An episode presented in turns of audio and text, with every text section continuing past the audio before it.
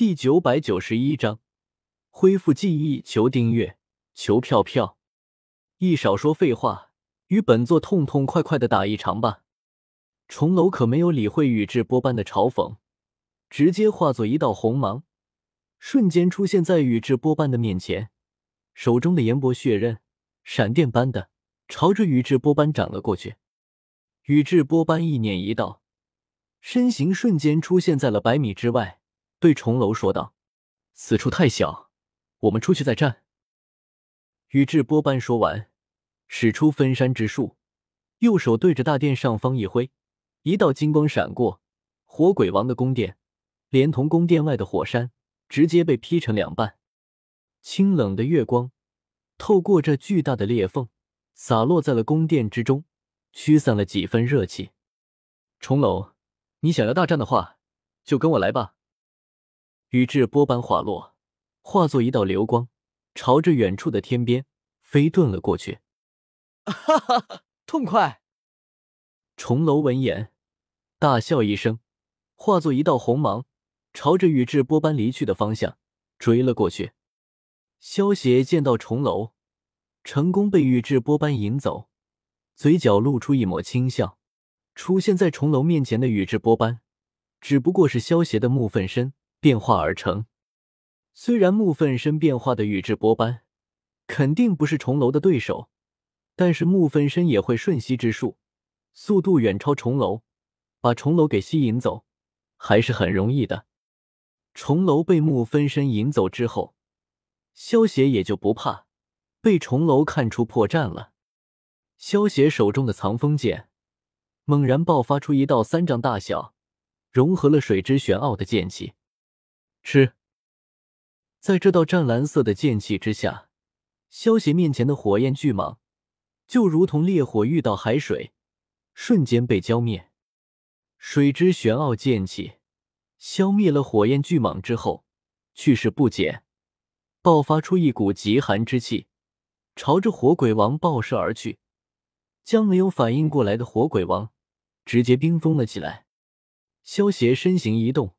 出现在被冻成冰棍的火鬼王身旁，看了一眼，还保持着笑容的火鬼王不屑的摇了摇头，右手一抹，将火鬼王佩戴的火灵珠给摘了下来。火鬼王被萧邪冰封住之后，与徐长青战斗在一起的火焰巨蟒也化作了一团火焰，消散在空气之中。徐兄弟，火灵珠到手了，紫萱姑娘伤得很重。我们还是快回去，找个安静的地方给他疗伤吧。萧协收起火灵珠之后，转头对徐长青说道：“好，我们快回去。”徐长青看着昏倒在地的紫萱，脸上满是担忧之色，连忙点头应道。另一边的重楼跟在宇智波斑身后，追出了数万里之后，结果见到宇智波斑突然变成了一个木头人。分分身，宇智波斑，你敢耍我，本座一定会找到你的，一定会找到你的。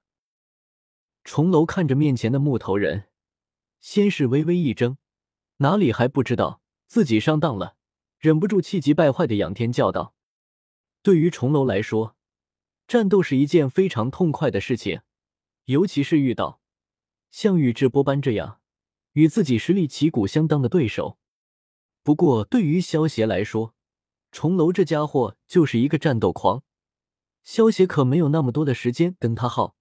被他这种战斗狂缠上，可是一件很头疼的事情。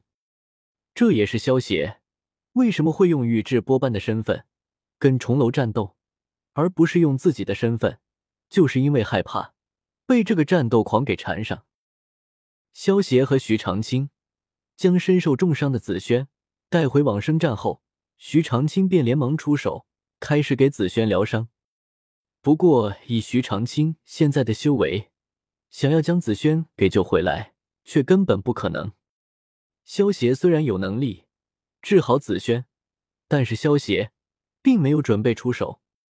紫萱这一次被重楼打成重伤，也在萧协的计划之中，目的就是为了。让徐长青恢复前两世的记忆，借助前两世的功力来帮紫萱治伤。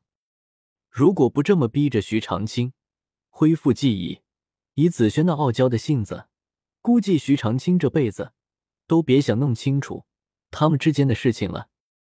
萧协虽然不知道该如何评论徐长卿和紫萱两人之间的感情，但是感情这种事情还是趁早说开的好。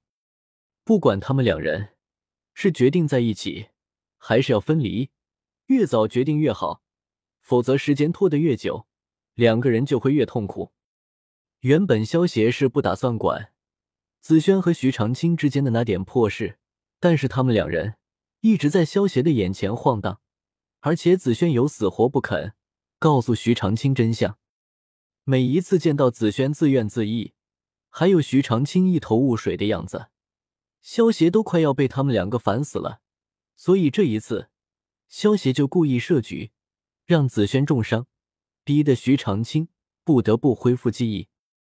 等到徐长卿恢复了前世的记忆之后，萧协这个知情人也就不需要在一旁看着心烦了。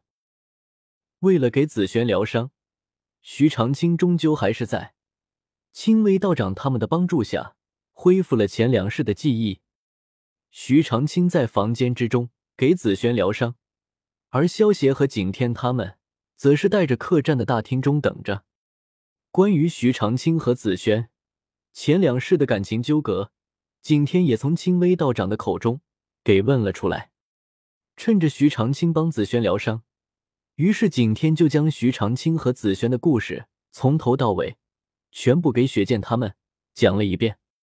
萧协见到雪剑和龙葵。听完紫萱和徐长卿的爱情故事之后，感动的泪流满面，心中暗自好笑的摇了摇头。电视剧版本的紫萱和游戏版本的紫萱，两者之间的区别还是相差很大的。而萧协现在所在的世界，更加偏向于电视剧版本的世界。